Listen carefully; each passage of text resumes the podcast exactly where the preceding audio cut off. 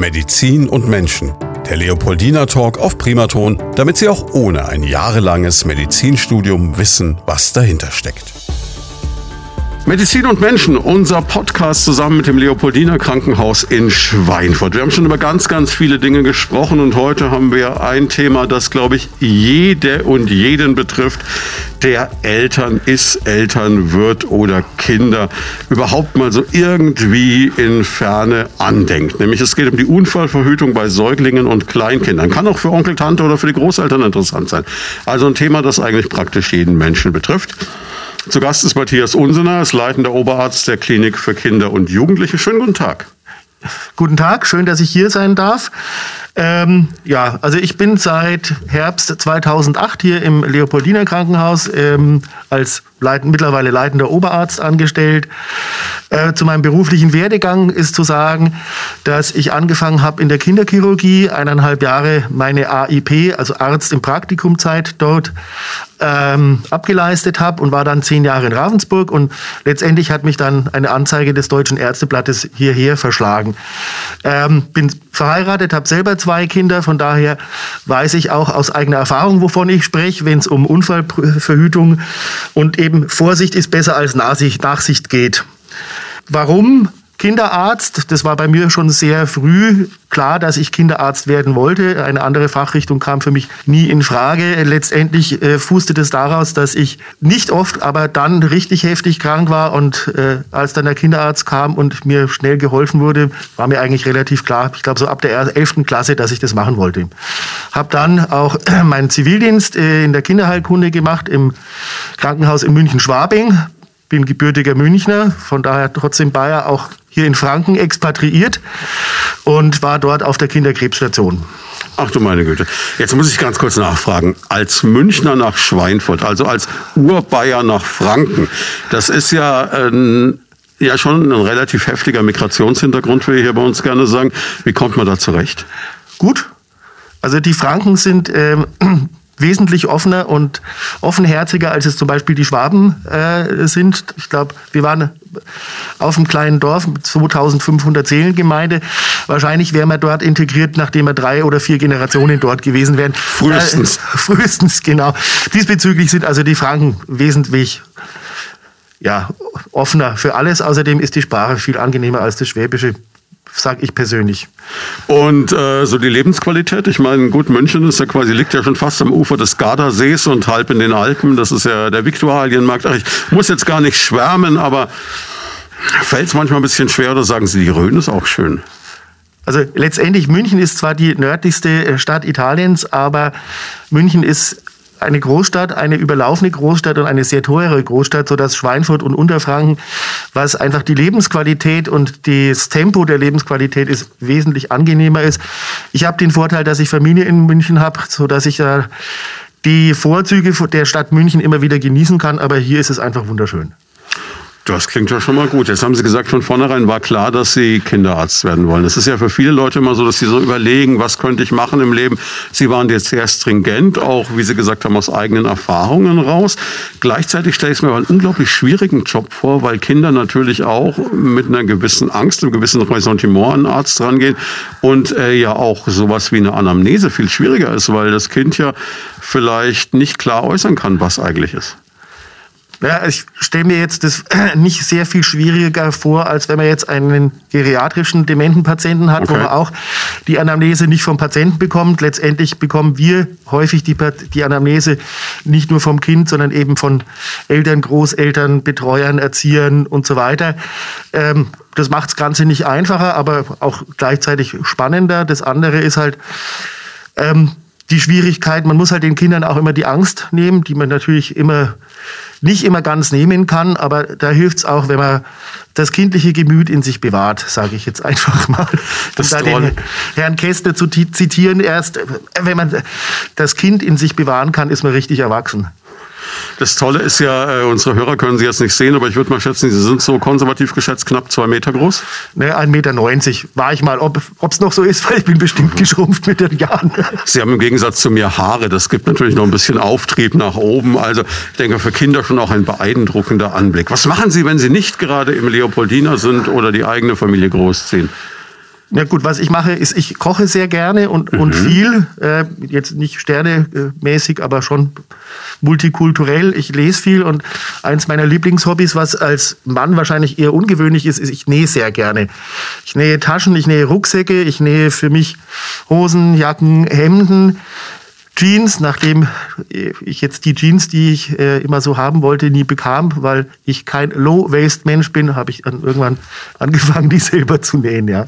Das heißt, Sie schneidern Maß. Ich schneide auf mich selber Maß, ja. Das ist raffiniert. Und äh, Sie haben das Kochen angesprochen und gesagt, multikulturell. Das bedeutet einmal quer von Asien bis Afrika. Genau, ungefähr, ja. Halt klar viel mitteleuropäisch, äh, italienisch, deutsch, aber eben auch asiatisch, einfach um auch den Kindern nahezubringen, dass äh, nicht nur äh, wie soll ich sagen, der Sauerbraten oder der Schweinsbraten das Nonplusultra ist.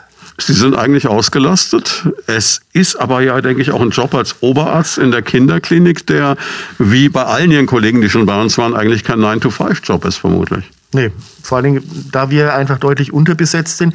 Wir sind aktuell 1,8 Oberärzte statt 5 und die Hintergrunddienstleisten, die wir sind, sind wir 2,8 Stellen. Da kann man einfach hochrechnen, wie oft man dran ist im Jahr. Also es ist schon eine Menge Holz. Es ist nicht immer was los, aber wenn was los ist, kann es halt auch sein, dass man sich dann die Nacht um die Ohren schlägt und dann am nächsten Tag ganz normal weiterarbeitet. Mein lieber Mann, und dabei muss man aber die Konzentration halten, denn es kann unter Umständen um Leben und Tod gehen. Ja, genau. Wie schafft man das? Also wie, wie kommt man mit so einer Belastung klar? Also man, man kocht dann die Sorgen weg oder näht sie weg oder? Zum Teil ja. Also letztendlich ist es so, man muss schon irgendwie versuchen, dass man den Beruf im Krankenhaus äh, lässt und nicht mit nach Hause nimmt. Man schafft es natürlich, klar, nicht immer. Wenn man jetzt eben zu irgendwelchen ja, Wiederbelebungssituationen in eine Wohnung gerufen wird, das äh, nimmt einen mit und das vergisst man auch nicht. Und das ist auch okay. Wenn man das nicht täte, dann würde man abgestumpft sein. Ansonsten ist es einfach auch eine über die Jahre entwickelte Professionalität, die einen das packen lässt. Was man oft vergisst und worauf wir auch immer gerne hinweisen in diesem Podcast, ist die Tatsache, es ist ja nicht nur eine Sache für Sie allein, sondern da hängt ja auch eine Familie zu Hause dran, die äh, durchaus Verständnis aufbringen muss. Auch die Kinder beispielsweise. Ja gut, meine Kinder sind damit aufgewachsen. Für die ist es klar, das Telefon klingelt und der Papa ist weg. Und wenn es an Heiligabend ist, ist es an Heiligabend. Mhm. Ich habe den Vorteil, dass meine Frau Kinderkrankenschwester ist. Von daher ähm, kann die das gut nachvollziehen und verstehen. Okay, naja, dann ist die ganze Familie quasi damit groß geworden genau. und kennt es nicht anders. Ja. Was man ihnen aber trotzdem anmerkt, ist diese Begeisterung für den Job. Also sie sind hier reingekommen, haben gleich gesprudelt, Mensch, da machen wir das und da erzähle ich das und Maxi Cosi. Und also sie sind so ein richtiger Idealist, könnte man sagen. Ja, also die Arbeit mit Kindern macht mir einfach Spaß. Ich mag Kinder sehr, sehr gerne. Und ähm, Kinder spiegeln einem das eigene Verhalten und die, die, eigenen Wesenszüge einfach sofort unvermittelt wieder und es ist einfach eine ehrliche Arbeit. Ja. Das Schöne ist, dass in der Regel auch die Kinder, die haben einfach Magen-Darm-Infekt, sind ausgetrocknet bis zum geht nicht mehr. Äh, man hängt sie an den Tropf und fünf Stunden später fangen sie schon wieder an rumzutoben und zu spielen und das gibt einfach irrsinnig viel zurück. Also Sie hätten sich jetzt keine andere Patientengruppe unbedingt gewünscht oder vorstellen können, mit der Sie gern gearbeitet Nein. hätten? Ist es denn auch so, dass jetzt, ich meine, Kinder sind im Grunde genommen, denkt man ja eigentlich so laienhaft kleine Erwachsene. Also die Kinderheilkunde, ist das wirklich so komplett anders oder kann ich mir vorstellen, das ist eigentlich alles wie bei Erwachsenen, nur in Miniatur? Wahrscheinlich nicht. Nein, letztendlich ist es so, wir Kinderärzte sind quasi Allgemeinärzte äh, für die Patienten von ja, minus 16 Schwangerschaftswochen bis zum 18. Geburtstag. Das heißt, man muss einfach viel das Alter noch berücksichtigen, die Entwicklungsschritte. Wir sind nicht nur Kinderärzte, wir sind Hals-Nasen-Ohrenärzte, wir sind Hausärzte, wir sind Urologen, wir sind Nephrologen, wir sind ja, Entwicklungsdiagnostiker, Neurologen. Also es ist schon eine Menge Holz und letztendlich äh, die Feinfühligkeit und das Gespür braucht man und die Erfahrung ist auch eine sehr, sehr wichtige Sache, dass man einfach aus dem Bauch raus sagt, irgendwas stimmt da nicht und dem nachgeht. Merken Sie eigentlich, dass sich das in den letzten Jahren geändert hat? Man spricht ja davon, dass zum einen Eltern anders werden, so Stichwort Latte Macchiato Mutter oder Helikoptereltern, und zum anderen, dass es ja auch so ist, dass Kinder sich verändern, auch durch die Art, wie Freizeit verbracht wird. Ich meine, wir sind, glaube ich, beide noch aus der Generation, die eher so mit dem Fahrrad draußen rumgesprungen ist. Die Generation heute ist dann vielleicht eher vor der Playstation oder dem Laptop zu finden. Merkt man da einen generellen Unterschied oder sind das auch viel Vorurteile alter Menschen? Man der merkt sicherlich einen Unterschied. Ähm, zum einen ist es so, dass die Eltern besorgter sind, ähm, deutlich weniger zu Hause gemacht wird. Also früher, wenn es uns sozusagen hingehauen hat, dann gab es einen kalten Waschlaken und jetzt äh, stell dich nicht so an. Heutzutage schaut man, dass man zum Arzt geht. Das ist sicherlich deutlich anders geworden. Ähm, durch die Gesellschaft mit Smartphones und so weiter sind die Kinder wahrscheinlich von der Tendenz eher drinnen, draußen sicherlich nicht ganz so, so wie bei uns. Ja. Wir sind um halb zwei mittags raus, hatten 20 Pfennig für die Telefonzelle und wussten, wir müssten um sechs zum Abendessen wieder da warten. Was dazwischen war, hat niemanden gejuckt. Also da ist sicherlich ja. auch die Aufmerksamkeit eine andere. Was, was wir vor allen Dingen jetzt auch einfach die, oder was ich überblicke, die letzten ja, 24 Jahre Berufsleben, ist, dass einfach die psychosomatischen Krankheiten deutlich mehr werden. Das heißt, äh, dieser ganze Bereich Depression, Entwicklungsstörungen etc. wird härter. Das, das wird sicherlich mehr, gerade jetzt in unserer Covid-Situation, die Depressionen werden mehr. Letztendlich ist es so, dass halt wirklich viele Belastungsfaktoren bei den Kindern ankommen, die sich dann in Kopfschmerzen, Bauchschmerzen, Schwindel etc. äußert. Und äh, da sind wir eigentlich sehr gut aufgestellt, weil wir in der Kinderklinik auch eine eigene psychosomatische Einheit mit vier Betten haben. Und unsere Assistentinnen und Assistenten sind da sehr hellhörig und können da relativ frühzeitig eingreifen. Jetzt kann ich mir auf der anderen Seite auch vorstellen, dass es natürlich auch ein bisschen wieder ein Bild unserer Zeit ist, denn äh, was wir gerade eben angesprochen haben, man ging mittags nach den Hausaufgaben raus, hatte Zeit zur freien Verfügung bis zum Abendessen. Heute habe ich das Gefühl, wenn ich das so im Bekanntenkreis erlebe, Kinder sind eigentlich komplett durchgetaktet. Also da ist nicht mehr viel Freiraum, um einfach mal nichts zu machen. Es sind sicherlich auch die schulischen Anforderungen deutlich mehr geworden. Also wenn ich mir jetzt anschaue, die vierten Klassen, äh, Stichwort Grundschulabitur, mhm. was die Kinder da auch schon in, in jungen Jahren viel machen müssen für die Schule, viel lernen, das lässt einfach nicht viel Zeit fürs Freie äh, zu. Das andere ist sicherlich, dass einfach der Verkehr ein anderer geworden ist. Also das war sicherlich in den 70er, 80er Jahren deutlich weniger, als das heute ist, wo her sicherlich auch die Sorge mancher Eltern gut da hinterher zu sein und aufzupassen. Sie haben Gedanken zum Thema oder persönliche Fragen? Darauf freuen wir uns. Einfach anrufen unter 09721 20 90 20 und mitreden. Jetzt haben wir schon ein bisschen über die Schwerpunkte Ihres Schaffens gesprochen. Das ist eine ganze Menge. Sie haben gesagt, Sie sind quasi der Allgemeinarzt für die Leute schon knapp vor der Geburt bis zum 18. Geburtstag. Ein was ist mir ganz besonders aufgefallen. Also eigentlich zwei Dinge, die ich gerne noch ansprechen möchte. Das eine ist die äh, Schreiambulanz, die Sie betreiben. Und das ist etwas, das fällt uns hier in den Medien ganz oft auf, dass wir Berichte haben von ähm, Ereignissen, die man sich gar nicht vorstellen will, dass äh, Mütter Kinder sehr stark geschüttelt haben oder dass irgendetwas geschehen ist, weil sie ein sogenanntes Schreibaby hatten. Jetzt ähm, ist es natürlich unglaublich tragisch und Sie wollen damit wahrscheinlich auch gegenwirken, dass es niemals so weit kommen kann. Ja, also letztendlich wird man es nicht immer ganz verhindern können. Leider sehen wir immer wieder die geschüttelten Kinder, werden leider nicht weniger. Die Schreiambulanz ist, ist etwas ganz Wichtiges, weil die, die Mütter und auch die Väter dann überfordert sind. Und die Unruhe, die die Eltern dann haben, übertragen sich auf die Kinder und dann ist es ein Teufelskreis, aus dem man nicht rauskommt. Also es gibt wirklich dieses äh, vielbeschworene Schreibaby, das einfach Vollgas gibt von früh bis abends? Ja, leider. Ja, also meine Töchter, die haben abends geschrien, da war man aber sicher, dass das nach zwei, drei Stunden vorbei ist. Aber es gibt wirklich Kinder, die sind wach und schreien und man bekommt ihn nicht beruhigt. Und da brauchen die Eltern einfach Hilfe. Was kann man da machen? Also, da gibt es einen Tipp, wenn uns jetzt jemand zuhört, der sagt, Mensch, so einen Kandidaten habe ich auch zu Hause ja, man kann sich bei uns melden und ähm, die Frau Dr. Köster-Lück, die das aufgebaut hat, die jetzt in Pension ist, hat das angestoßen. Wir arbeiten eng mit der Kinder- und Jugendpsychiatrischen äh, Klinik bei uns zusammen. Also da wären wir sicherlich eine Anlaufstelle. Können Sie was sagen, was in der Regel ein Hintergrund sein kann, dass es passiert oder dass es so ist? Oh, das ist leider nicht mein Spezialgebiet. Okay, bin, alles klar. Bin ich überfordert, aber äh, das gibt viele, viele Faktoren und das ist oft eine Verselbstständigung der drei Monatskoliken und dann wird es immer schlimmer. Aber das ist nicht meine Sache. Aber man kann zumindest sagen, die gute Nachricht ist, man kann etwas tun. Man kann was tun und man sollte auch was tun, bevor es eskaliert. Nächstes Thema, was natürlich auch ganz groß ist, ist die, und ich habe zu Beginn unseres Gesprächs gesagt, ich kann mal ausnahmsweise nicht als schlechtes Beispiel dienen, aber zack, da haben wir es wieder, die Diabetologie. Also sprich, ähm, Sie haben wahrscheinlich auch immer mehr Kinder, die, sagen wir mal, wohlgenährt zu Ihnen kommen, um es vorsichtig zu formulieren. Ja, also die, die übergewichtigen Kinder nehmen immer mehr zu. Wir haben Gott sei Dank wenig Typ 2 Zuckerkrankheiten, was allgemein der Alterszucker ist, sondern wir haben den Typ 1 äh, Zucker, was einfach ein ein Insulinmangel ist. Ähm, die Kollegen, die das machen im äh, Rahmen ihres diabetologischen Zentrums, zertifiziert nach der DDG, der Deutschen Diabetologischen Gesellschaft, betreuen pro Jahr ungefähr 150 bis 180 Patienten ambulant und neue Manifestationen, weil es gibt keine Erstmanifestation, weil sonst gäbe es eine zweite, ähm, haben wir so 20 bis 30. Altersgruppe ist zwischen zwei und 18 Jahren, ähm, werden engmaschig geschult. Wir sind eines der wenigen Zentren äh, für Diabetologie für Kinder hier in der Region. Ich glaube, das nächste ist dann Aschaffenburg.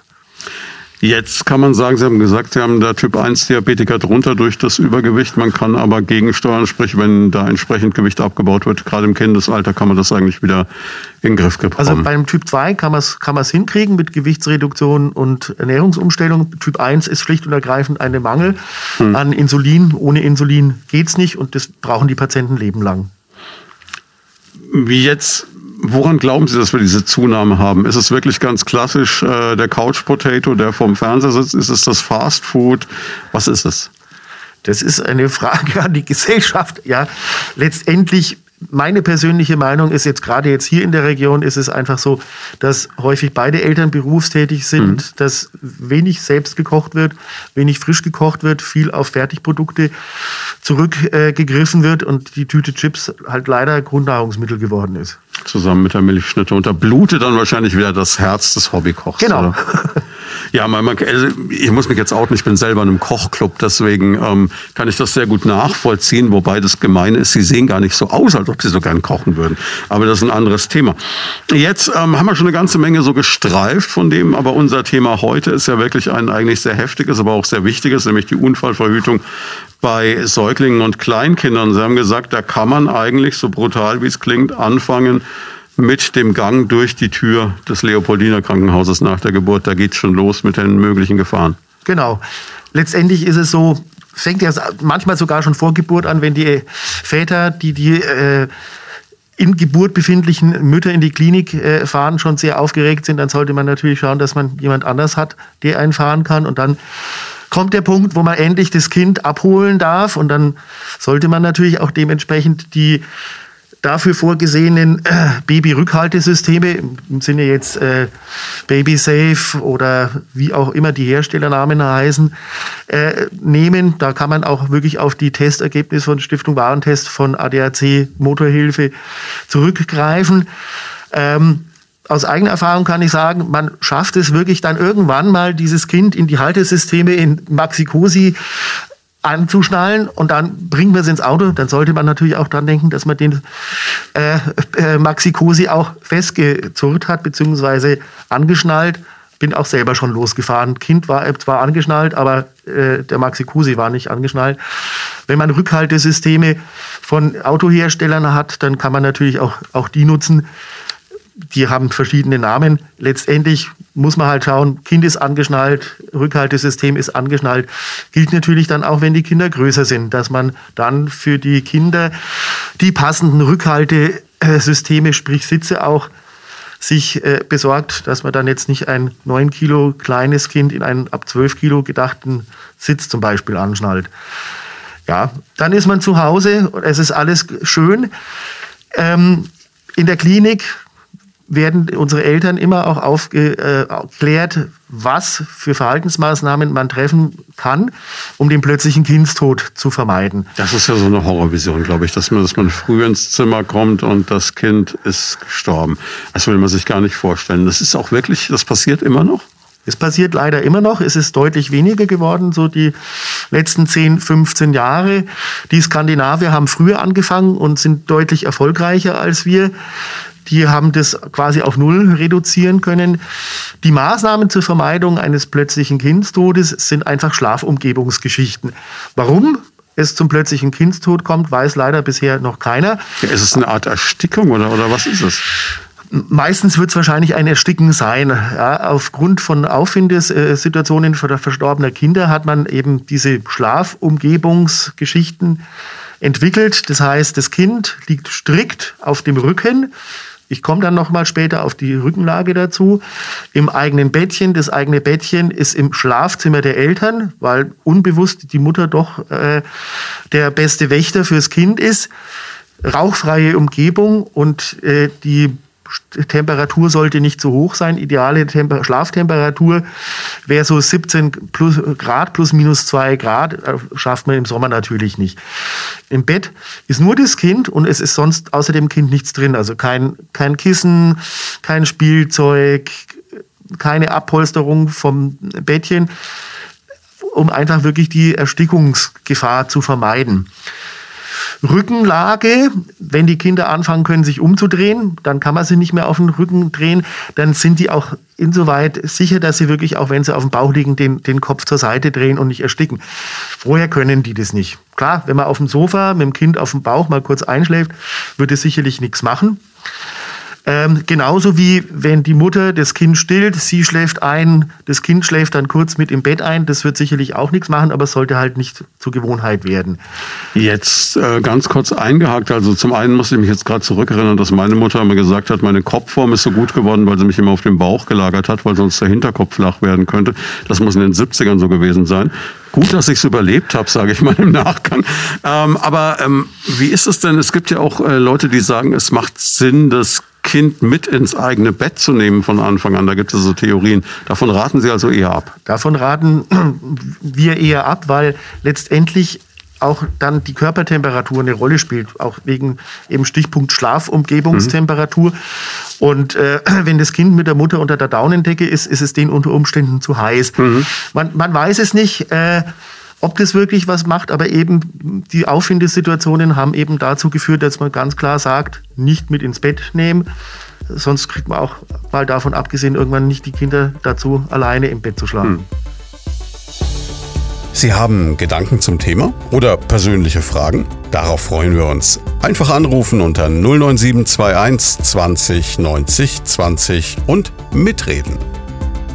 Jetzt kann ich mir aber auch vorstellen, dass es für ganz viele Leute natürlich auch eine wahnsinnige psychische Belastung ist, wenn diese Sorge da da ist, wenn man jetzt sich lange auf ein Kind gefreut hat, es ist endlich da und jetzt hat man so im Hinterkopf vielleicht als besorgte Mutter oder auch als Vater, Mensch, sowas kann ja passieren.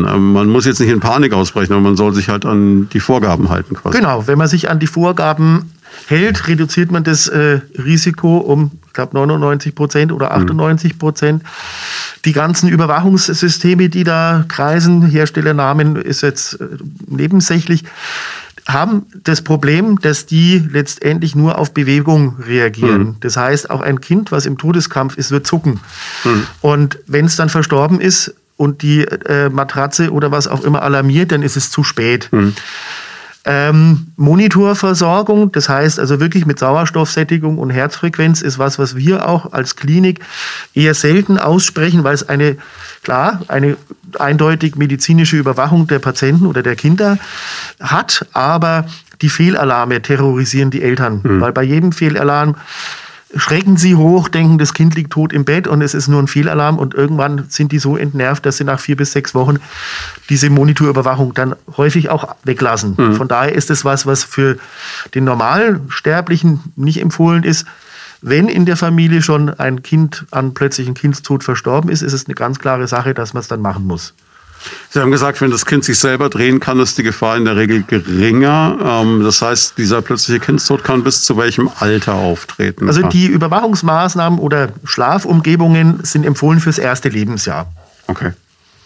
Und jetzt, um das nochmal zusammenzufassen, diesen Punkt, Sie haben gesagt, das Bettchen steht an einem kühlen, rauchfreien Ort, es liegt nichts drin kein Kuscheltier, kein gar nichts. Und im Idealfall ist es natürlich auch noch im Zimmer der Eltern, dass die Mutter das mitbekommen kann. Genau, exakt. Und Rückenlage. Und Rückenlage. Und dann sind wir safe. Dann sind wir safe. Das ist zu schaffen, sage ich mal. Äh, zweiter Punkt, den Sie mir aufgeschrieben haben, das ist ja so ein bisschen die Chronologie dessen, was ich weiß, es ist ein Horror heute für alle Eltern, aber es ist auch wichtig, dass wir darüber reden, ist äh, die Möglichkeit eines Sturzes. Das klassische, man hat mal jemanden vom Wickeltisch fallen lassen. Ja, gesagt. gut. Also Gott sei Dank, toi, toi, toi, äh, kommt der Schutzengel bei den Kindern immer mit.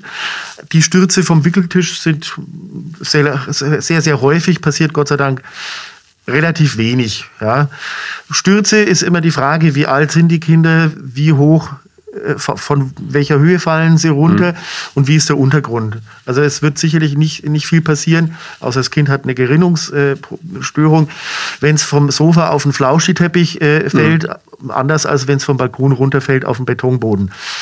Ja, letztendlich erzähle ich in meiner Elternschule, die ich ja bisher immer vor Menschen habe machen können, in der jetzigen Zeit leider nicht. Stellen Sie sich mich als Gruppe vor. Das Volumen habe ich fast. Äh, letztendlich erzähle ich immer, ähm, die Kinder ja, haben im Prinzip ihre Periode überlebt. Plötzlicher Kindstod ist Gott sei Dank nicht eingetroffen. Und die fangen an, Flüge zu werden, sprich die krabbeln. Mhm. Der Bewegungsradius vergrößert sich auf einmal. Dann ziehen sie sich hoch und dann kommt einfach so der Punkt, wo man denken muss, was kann ich denn machen? Worauf muss ich achten? Ein krabbelndes Kind kann theoretisch auch den Nagel in die Steckdose stecken und Stromschlag bekommen. Also äh, Steckdosenschutz, auch bitte in alle Steckdosen, auch in die, wo der Fernseher immer drin steckt, weil wenn der mal ausgesteckt ist, das Kind geht garantiert daran ähm, sind die Regale festgeschraubt. Vor ein paar Jahren gab es Probleme in äh, Amerika mit einem großen schwedischen Hersteller von Regalen, der angeblich dafür verantwortlich war, dass Kinder erschlagen worden sind, wenn die Leute die Regale natürlich nicht festschrauben. Das ist dieses Ding, was immer bei Regalen dabei ist, dieses Zusatzteil in so einem kleinen Tütchen mit so einem Band, was man noch oben an die Ecke machen muss, genau. was man gerne weglässt, wenn wir genau. ehrlich sind. Ne? Man sagt, ach, jetzt habe ich das drum zusammengebaut, jetzt langt und jetzt schraube ich nicht noch diesen Brocken hin. Ne? Ja, aber so ein, so ein, so ein äh, Regal ist einfach ein, ein wunderbares Klettergerüst. Mhm. Also meine Mutter hat immer berichtet, ich bin auf dem Regal hochgeklettert, habe mir irgendwie einen Maßkrug geholt und bin aufs Sofa gesprungen. Äh, Münchner gut. halt, ja. Münchner, genau. Ja. Ich kenne das mit äh, Küchenschränke leerräumen und Töpfe und Pfannen aneinander schlagen. Ich habe, glaube ich, ganze Topfsets ruiniert. Ja, aber es ist, macht wenigstens Spaß, weil es ist schön laut. Absolut, war ein Traum. Das heißt, man muss aber gucken, um vielleicht diesen Punkt jetzt noch mal ein bisschen klarer zu machen, man muss die Wohnung kindgerecht machen. Man also muss man muss mit anderen Augen mal durch seine Wohnung gehen. Genau, man muss die, die Wohnung kindgerecht machen. Also sprich gucken, wenn man einen wunderschönen Schwedenofen hat, hat man den irgendwie abgesperrt, dass das Kind sich daran nicht mhm. ver verbrennt, sind die Steckdosen eben gesichert, sind die Regale festgeschraubt. Bei den Schubladen hat man äh, irgendwie eine Sperre, dass die Kinder die Schubladen nicht aufmachen können, vor allen Dingen auch nicht zumachen, wo die Finger dann drin sind. Mhm. Eine andere Schwierigkeit ist natürlich auch den Kindern Wärme, Hitze beizubringen. Mhm. Das Schöne ist, die Kinder können bei unserem Backofen, bei unseren modernen Backöfen wunderbar zugucken, wie der Sonntagsbraten drin gemacht wird, aber wenn kapieren nicht, wenn es auf ist, dass es dann heiß ist. Mhm. Das sind Sachen, dass man denen halt beibringen muss. Die Schubladen, wo die scharfen Messer drin sind, sollten natürlich zu sein, aber eine Schnittwunde mit einem scharfen Messer ist weniger schlimm als mit einem stumpfen Messer, mhm. weil die Schnittkanten einfach gerader sind und die Heilung schneller ist. Wieder was gelernt wieder was gelernt. Ja. Ähm, die Kinder, wie gesagt, erweitern ihren Radius, stehen auf, greifen nach oben, können die Schubladen aufmachen. Und wenn wir jetzt schon gerade in der Küche sind, ähm, ist es immer wichtig, den Kindern zu zeigen, was ist heiß, was ist nicht heiß, wo kann man sich äh, verletzen. Messer, man kann den Kindern auch ab keine Ahnung, fünf, sechs ihr eigenes Kindermesser geben. Die haben aber dann keine Spitzen, mhm. sollten aber trotzdem scharf sein. Was mir immer ein wichtiger Punkt ist, ist Küchengeräte. Mhm. Äh, Kinder sollten auch nicht an einem Handrührgerät äh, mithantieren. Kann ich nur den Beispiel aus meiner eigenen Familie erzählen. Ähm, dass unsere jüngste Tochter, auch lange Haare, hat dann der Mutter geholfen, den Kuchenteig zu rühren, hat sich nach vorne gebeugt. Die Haare waren dummerweise nicht zurückgebunden und zack waren die Haare im Handrührgerät. Uh. Und das war dann schon so der Beginn einer Skalpierungsverletzung mit einer ja, fast zwei Zentimeter äh, langen Risswunde. Also da sollte man einfach wirklich in der Küche ein bisschen aufpassen. Auch Häcksel und Schnittwerke, dass dann der, die Finger von den Kindern draußen sind. Meine Güte. Das, man, man denkt also an, an Handrührgeräte hätte ich jetzt überhaupt nicht gedacht. Also ich wäre jetzt gedanklich so bei Herdplatten gewesen, klar, aber da mag Induktion heutzutage natürlich ein Vorteil sein. Aber okay, auch der Handmixer ist gefährlich. Gleichzeitig äh, denke ich, werden Sie aber auch dafür plädieren, dass man Kinder da schon ranführt, aber halt dann dem Alter entsprechend und mit gewissen Vorsichtsmaßnahmen. Genau. Also dieses nur in Watte packen ist wahrscheinlich auch nicht Nur in Watte packen, denke ich, ist, ist der verkehrte Weg, das den Kindern zeigen, aber auch dabei bleiben, daneben bleiben, bis man sicher ist, dass sie die Handhabung eines Messers können, das Handrührgerät wissen, was das heißt, wie es ausgeht. Häckselwerke, finde ich, äh, gehört eigentlich ja unter zehn Jahren nicht vom, vom Kind bedient. Ja, und dieser eher archaische Gedanke nach dem Motto, lass es mal auf die heiße Herdplatte langen, dann lernst, das ist auch keine Lösung. Naja, ich meine, die Verbrennung dann ist jetzt ein anderer Punkt. Aber da werden wir noch dann, drüber reden, ja. Kommen, kommen jetzt äh, musste ich gerade an was denken, weil Sie sagen, der Radius wird größer, Kinder können krabbeln. Ich kann mich erinnern, also äh, letztes Jahrtausend, als ich Kind war, da gab es noch den sogenannten Laufstall. Äh, ja, gibt es sowas noch? Laufstall gibt es durchaus, ja. Ist auch, auch ein probates Mittel, wenn die Kinder äh, sehr flügge sind. Man muss irgendwas äh, machen. Wenn es die Kinder tolerieren, ist es eine wunderbare Sache. Was wir Kinderärzte nicht so mögen, sind die sogenannten Gehfreis, wo die sechs oder acht Monate Alten sich anschieben können, haben aber natürlich keine Kontrolle und können nicht bremsen. Und wenn dann die Treppe. Äh, Ach, so eine Art Autoscooter fürs Kind. Ja. Autoscooter fürs Kind, genau. Und wenn dann die ungeschützte äh, Treppe ist, dann ist der Abflug eigentlich vorprogrammiert. Wobei das natürlich auch wieder so ein schönes Ding ist, ne? vom Gehfrei bis zum Rollator. Wir machen alle den gleichen Kreislauf durch. Genau. Aus dem Gedanken raus hat es irgendwie was. Treppe, Sie haben es gerade angesprochen, was äh, ja da auch wieder geht. Man kann ja Treppen, die nach unten führen, das sollte sie wahrscheinlich auch mit einer Barriere versehen. Genau, mit Treppenschutzgittern, die äh, automatische Schließsysteme haben, gucken auch bei den Geländern, dass die Abstände zwischen den Streben auch kindgerecht sind, sprich, dass der Kopf nicht durchgeht. Gibt es sicherlich dafür auch die Normen, die mir aber jetzt nicht geläufig sind. Wie ist es denn mit Haustieren? Also ich kann mir jetzt vorstellen, wenn so ein Kind anfängt mobil zu werden und dann ein Hund oder eine Katze im Haus ist, dass dann durchaus Begegnungen anstehen ja, das kommt natürlich immer auf das Einzeltier drauf an und was äh, das Kind natürlich mit der Katze zum Beispiel macht, wenn die am Schwanz gezogen wird, wird sie das sicherlich nicht mögen, aber das wird das Kind wahrscheinlich auch nur einmal machen. Richtig, die Katze wird es klarstellen, davon gehe ich auch mal aus. Es ist auf jeden Fall eine spannende Zeit. Jetzt äh, ist ein nächstes großes Thema, das Sie mir notiert haben, sind Fremdkörper am Hals. Und das ist ja ganz klar. Äh, Kinder, soweit ich das weiß, erfahren die Umwelt ja auch viel darüber, dass sie Dinge einfach in den Mund nehmen. Genau. Genau, das gehört dazu, das ist auch wichtig. Also die Kinder nehmen alles im Mund, erfahren und erschmecken das im Mund, schlucken viele Sachen auch runter, wo man dann später zum Thema Vergiftungen kommen. Mhm. Was schwierig ist, ist, wenn die Kinder eben das nicht runterschlucken, sondern irgendwie in äh, Kehlkopfbereich Luftröhre bekommen oder auch hastig essen und sich verschlucken, so wie man das so nett nennt, dann muss man schauen, dass man diesen Fremdkörper entfernt.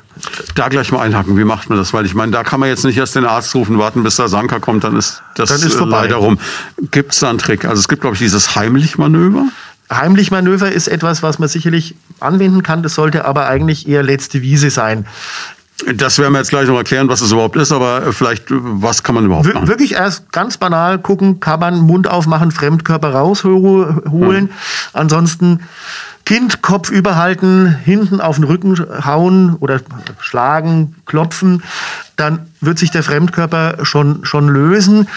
Das sogenannte Heimlich-Manöver ist etwas, was man klar in der Notfallsituation immer anwenden kann, was aber auch ein gewisses Risiko Gerade äh, bei Kindern, wo die Knochenstrukturen nicht fest sind. Ja, nicht nur die Knochenstrukturen. Also letztendlich das Heimlich-Manöver heißt, man umgreift von, von hinten den Bauch des Kindes und presst einmal kräftig auf den Bauch in der Vorstellung, dass durch den äh, Überdruck einfach der Fremdkörper nach außen transportiert wird. Problem ist halt, dass man eben auch Organe, vor allen Dingen da, die Milz verletzen kann. Bevor das Kind tot ist, würde man das sicherlich auch versuchen. Sollte man wirklich einen Fremdkörper partout nicht entfernen können und das Kind wird immer blauer. Klassische ABC-Regel, Airway Breathing Cardiac heißt mhm. es äh, in den Wiederbelebungsmaßnahmen zur Not einfach das Kind richtig beatmen und den Fremdkörper weiter reindrücken. Das heißt, dann ist vielleicht eine Lunge zu, aber man hat noch die zweite Lunge, damit das Kind überleben kann. Und dann kann man das bronchoskopisch entfernen. Kann man sowas trainieren, das Beatmen auch von einem Kind? Weil gibt es so eine Art Erste-Hilfe-Kurs für Eltern? Gibt's es gibt Erste-Hilfe-Kurse für Eltern, Kinderreanimationskurse, die die ganzen äh, großen Rettungsdienste, Johanniter, Rotes Kreuz, Arbeiter-Samariterbund, Malteser anbieten, auch hier in Schweinfurt. Aber wenn ich mir vorstelle, wo der Adrenalinlevel bei Eltern in so einer Situation sein muss, da kannst du doch nicht mehr klar denken, da bist du doch völlig außen vor. Deswegen halt sich vorher auch ein bisschen Gedanken machen, was ist, aber nichts machen ist das Verkehrte. Also in, in äh, Ravensburg hatten wir ein Kind, was daran verstorben ist, weil es sich an einer Salzbrezel verschluckt hat und die lag auch nur auf dem Kehldeckel. Niemand hat irgendwas gemacht, die haben den Notarzt gerufen und bis dahin war dann das Kind leider hirntot. Also nichts machen ist definitiv Gottes da die falsche Devise. Gibt es irgendwas, was man gerade auch beim Bereich Ernährung, also jetzt, ich will jetzt nicht die Salzbrezel verteufeln, aber gibt es so Sachen, wo man klassisch sagt, das lassen wir mal besser? Ja, also Kinder unter drei Jahren sollten primär wirklich keine keine Sachen äh, zu essen bekommen, die in kleine Teile zerbröseln. Also Stichwort sind eben dann vor allen Dingen alle Nussarten. Häufigste aus äh, irgendwie der Lunge geborgene Nuss ist die Erdnuss und die ist zum Bergen wohl sehr blöd, weil die äh, beim, bei der kleinsten Berührung zerbröselt. Also die, die hm. Warnhinweise nicht geeignet für Kinder unter drei Jahren gilt nicht nur für Spielzeug, kann man auch auf die Ernährung übertragen. Jetzt äh, wäre es vielleicht fast logisch, wenn wir jetzt gleich noch weitergehen in den Bereich Vergiftung und Verätzung und wenn wir schon am Mund sind. Weil was ja wahrscheinlich auch ein großes Problem ist, ist, dass äh, so eine bunte Flasche, die spektakulär ausschaut, die will man vielleicht auch probieren. Und wenn es dumm läuft, ist das irgendein Reiniger oder was ähnliches und dann kann es blöd ausgehen. Genau. Oder wenn es auch nur Alkohol ist. Oder wenn es nur Alkohol ist. Ja, letztendlich muss man grundsätzlich natürlich immer unterscheiden zwischen Vergiftungen und Verätzungen. Das packen wir nicht in eine Tüte. Deswegen fangen wir doch erstmal. Ja, die Horrorvision ist ja immer, dass irgendjemand Abflussreiniger trinkt oder sowas, ne? Ja, gut, wobei die gut, aktuell die normalen haushaltsüblichen äh, Abflussreiniger sicherlich jetzt nicht so gefährdend sind als die industriell äh, hergestellten oder für die Industrie hergestellten Abflussreiniger. Schwieriger sind Laugen. Man unter, wir unterscheiden ja zwischen Säuren und Laugen. Mhm. Die meisten Abflussreiniger oder Industriegeschirrspülreiniger, das sind Säuren, eine Säure verätzt. Das ist zwar schlimm, aber schlimmer ist die Lauge. Früher gab es klassisch die Bäckerlauge in der Colaflasche in der Bäckerei und der Sohn hat dann gedacht, das ist Cola. Das Dumme ist nur, dass eine Lauge nicht verätzt, sondern die verflüssigt das Gewebe. Sprich, das Kind mhm. trinkt die Lauge und wenn es blöd kommt, ist es so, dass die Speiseröhre die Wand verflüssigt wird und dann sozusagen das in den Brustkorb eintritt. Und dann hat man wirklich ein Problem. Gott sei Dank schon lange, lange, lange nicht mehr gesehen. Ähm, aber geben tut es sicherlich noch. Bei den ähm, Verätzungen ist es naturgemäß so, Verätzung tut weh, ist schmerzhaft. Die Kinder, Gott sei Dank, hören dann äh, das Trinken auf. Bitte nicht zum Erbrechen bringen. Unter der Weil man dann wieder die Speiseröhre ein zweites Mal damit befüllt Exakt, quasi. Genau. Und im Magen ist sowieso Säure, die sich vielleicht noch ein bisschen besser verträgt. Der Magen ist, ist, selber ein bisschen geschützt. Letztendlich sind es die, die drei Speiseröhrenengeln, wo man dann Probleme bekommt. Ist ja Gott sei Dank eine Rarität. Also ich glaube, die letzten zwölf Jahre, was ich jetzt hier bin, haben wir es zweimal gehabt. Und, aber einmal eben auch mit einer Perforation, sprich eben Durchbruch von der Wand der Speiseröhre. Hat man aber jetzt dann keine Probleme gehabt, konnte man übernähen. Ja, wenn wir gerade beim. Verätzen, Verschlucken sind, gibt es natürlich auch, also die Kinder essen, schlucken alles, dazu gehören eben auch Fremdkörper. Klassisch ist die Spardose, die den 1 Euro äh, Münze verschluckt. Kleingeld, ja. Kleingeld. Ähm, letztendlich, da ist es immer die Frage, was für ein Fremdkörper ist es? Muss man ihn bergen, muss man ihn nicht bergen? Gefährlich sind grundsätzlich immer Knopfbatterien. Knopfbatterien haben die Tendenz, an den Engen der Speiseröhre hängen zu bleiben und dann Früher hat man gedacht, die laufen aus, mhm. aber letztendlich ist es so, die geben Strom ab und dieser Strom verätzt dann auch äh, die Schleimhaut und die Wand der Speiseröhre und kann eben auch zu wirklich Verletzungen der Speiseröhre äh, führen. Also letztendlich auch ein Verdachtsfall des Verschluckens immer kommen, ein Röntgenbild machen und zur Not werden die Kollegen von der zweiten medizinischen Klinik versuchen, das rauszuholen. Je nachdem, was es ist, werden sie es auch nicht machen. Wenn es eine kleine, kleine Metallkugel ist, dann geht die auf natürlichen Weg wieder raus. Problematisch sind komischerweise Sachen äh, wie Zahnstocher, Holzzahnstocher weil die sind nicht röntgenschattengebend, wie das mhm. normal so heißt. Und das Doofe ist, die verändern ihre spitze Form nicht. Eine Glasscherbe wird wahrscheinlich stumpf, einfach durch die Magensäure. Aber man kann immer wieder lesen in Fachzeitschriften, wo dann so ein Zahnstocher gefunden worden ist, weil die sich halt theoretisch auch durchbohren können. Also wenn da irgendwas ist, werden die Kollegen im Zweifel immer reinschauen und gucken, ob sie es rausholen. Meist passiert nichts, aber eine Gewehr gibt es naturgemäß nicht. Sie haben Gedanken zum Thema oder persönliche Fragen? Darauf freuen wir uns. Einfach anrufen unter 09721 20 90 20 und mitreden. Jetzt habe ich gehört, dass es so ein neuer Trend sind, sondern es gibt jetzt diese, diese Waschmittel-Pads, äh, die so äh, wie so, so ein Gelatinemantel drin sind. Ich weiß nicht, diese Pots heißen die, glaube ich. Äh, dass die Kinder gerne in den Mund nehmen. Und die lösen sich natürlich mit Flüssigkeit auf und das ist natürlich auch ein Horror dann vermutlich. Ne? Ja, das kommt halt immer drauf an, welches Waschmittel das ist. Äh, in der Regel ist es so, dass die haushaltsüblichen Waschmittel nichts machen. Mhm. Ja. Ähm, unsere große Tochter hat, da war sie drei Jahre alt, der Mutter geholfen, die Einkäufe aufzuräumen und hat dann den Geschirrspülreiniger ins Regal gepackt. Der war aber nicht richtig zu, mhm. hat es ins Auge bekommen. Da ist letztendlich Zitronensäure drin, mhm. aber wenn irgendwas, äh, Fremdkörper, irgendwas ins Auge kommt, heißt spülen, spülen, spülen. Die Kinder machen das erstaunlicherweise sehr gut mit und das spült man mit, was, was zur Hand ist. Also äh, in meinem Studium hat die, die Kollegin der Augenarztklinik gesagt, wenn es irgendwie eine Verätzung auf der Baustelle ist, nehmen Sie, was Sie zur Hand haben und wenn es Bier ist, ist wurscht. Einfach, das Zeug muss dann raus.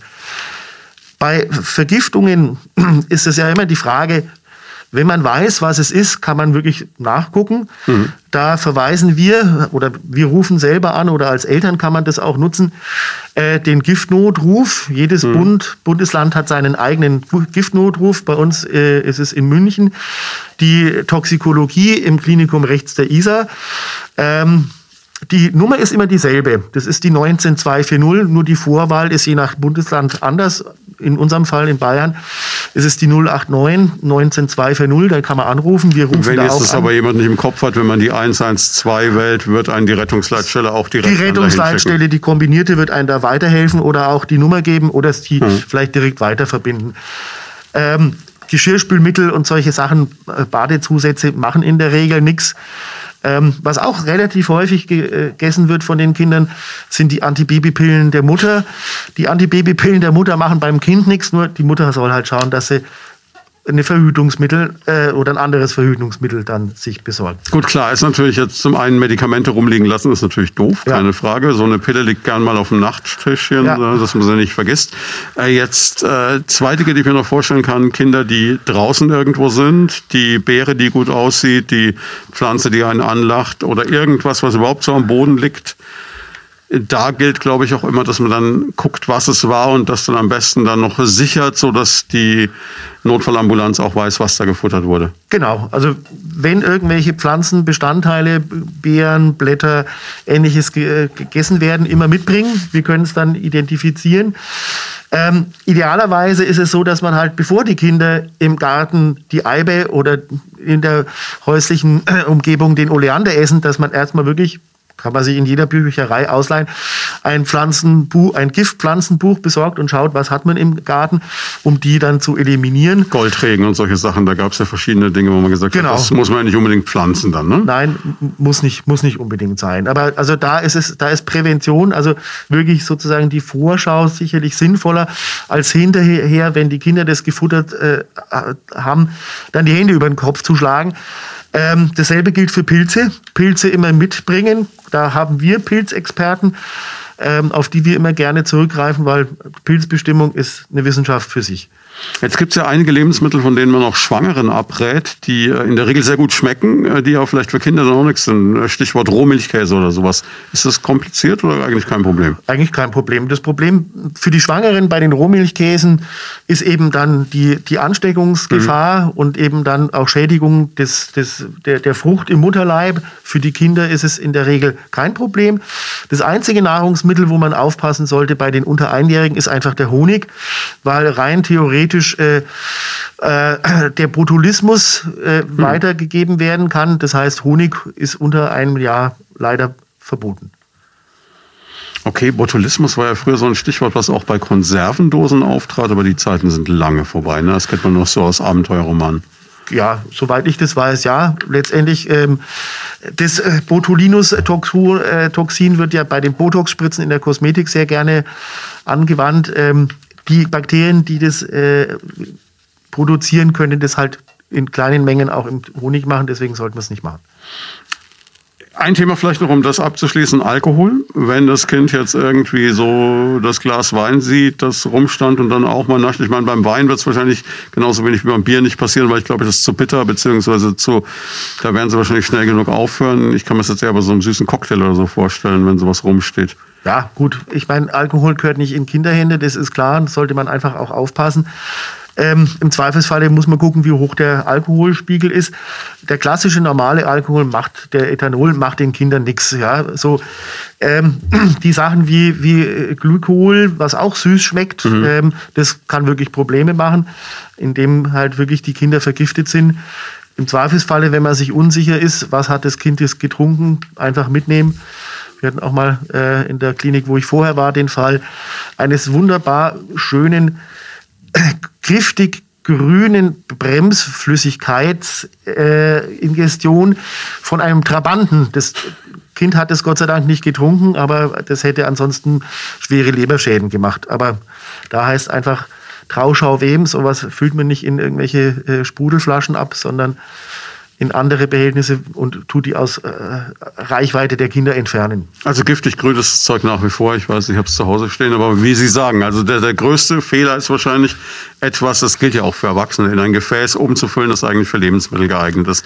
Auch wenn es natürlich verleitet, weil es praktisch ist, die leere Flasche rumsteht, ist dumm. Ja, also das, das Lampenöl in der Wasserflasche hm. hat da einfach nichts zu suchen. Und wenn, muss man es irgendwie kennzeichnen mit Totenkopf oder irgendwas, dass es vielleicht die Kinder sogar merken, aber eigentlich hat es da nichts zu suchen und gehört auch außer Reichweite von den Kindern. Also was man festhalten kann, auf jeden Fall, wenn so etwas ist, ist Geschwindigkeit wie oft halt äh, der Schlüssel zum Erfolg. Das heißt, so schnell wie möglich dann den Giftnotruf bzw. einen Arzt rufen und dann Exakt. lieber einmal zu viel als einmal zu wenig. Genau. Und im Zweifelsfall bei Unsicherheiten einfach bei uns vorbeikommen. Hm. Jetzt ähm, machen wir mit äh, dieser, dieser Horrorgeschichte weiter. Verbrennungen, Verbrühungen. Das ist was, also das passiert, glaube ich, ganz, ganz oft tragischerweise, dass ein Kind beispielsweise neugierig am Topf zieht, der auf dem Herd steht und da ist dann heißes Wasser drin oder dass äh, die Wanne zu heiß eingelassen wird, wenn das Kind selber das Wasser einlassen darf oder äh, solche Dinge. Ähm, ich weiß, ich habe mal im Sommer voller Begeisterung eine Gartenfackel zum Spielen genommen, war auch keine gute Idee. Ähm, wie, wie kann man da vorgehen? Keine, keine Kerzen rumstehen lassen etc.? Also ich, die, die Haushaltskerze wird wahrscheinlich nicht viel machen. Das mhm. heiße Wachs wird die Haut vielleicht zum Röten bringen, aber mehr auch nicht. Wir unterscheiden auch naturgemäß wieder zwischen Verbrennungen und Verbrühungen. Mhm. Verbrühungen sind unser täglich Brot. Also der heiße Kaffee, der frisch aufgebrühte Tee, das heiße Wasser, was äh, die Kinder runterziehen, über sich drüber schütten und ist unser täglich Brot. Vorgehen heißt wirklich bei der Verbrühung ähm, die Kleidungsstücke, wo das heiße Wasser drauf ist, so schnell wie es geht, entfernen. Mhm. Weil da auch noch Wärme gespeichert ist. Weil da die Wärme gespeichert ist und da die Kontaktzeit einfach mhm. eine deutliche Auswirkung auf die Tiefe und Schwere der Verbrennung hat, oder Verbrühung, Entschuldigung. Das heißt, wirklich runter ausziehen und wenn Haut dran kleben bleibt, die wäre sowieso weggegangen. Ähm, bitte nichts auf die offenen Wunden tun. Kein also. Mehl, kein Senf, kein gar nichts. Ähm, das macht es nur für uns und auch für die Kinder schwieriger, wenn wir die Wunden säubern müssen. Kaltes Wasser oder, oder Wasser überhaupt? Kaltes Wasser ja, aber nicht auf den Rumpf. Letztendlich ist es so, wenn jetzt das Kind sich äh, den heißen Topf über den Brustkorb und Bauch schüttet und sie halten dieses Kind unter das kalte Wasser, dann senken die, sie die Körperkerntemperatur ratzfatz auf 34, 33 Grad und dann haben wir zusätzliche Probleme. Beim Finger, Unterarm, Fuß ist es sicherlich jetzt kein Problem, aber wenn es den Körperstamm betrifft, dann nein. Kleidung entfernen, steril einwickeln. Jedes Auto hat in der Regel diese äh, Wärme. Äh, Decken, die Alu- oder Goldbedampften, mhm. die sind steril, die kleben auch nicht so an. Ähm, einwickeln, dann bleibt die Wärme, die Kinder äh, frieren nicht und man hat es halbwegs steril eingepackt. Letztendlich müssen wir es dann steril versorgen, das machen bei uns die Unfallchirurgen.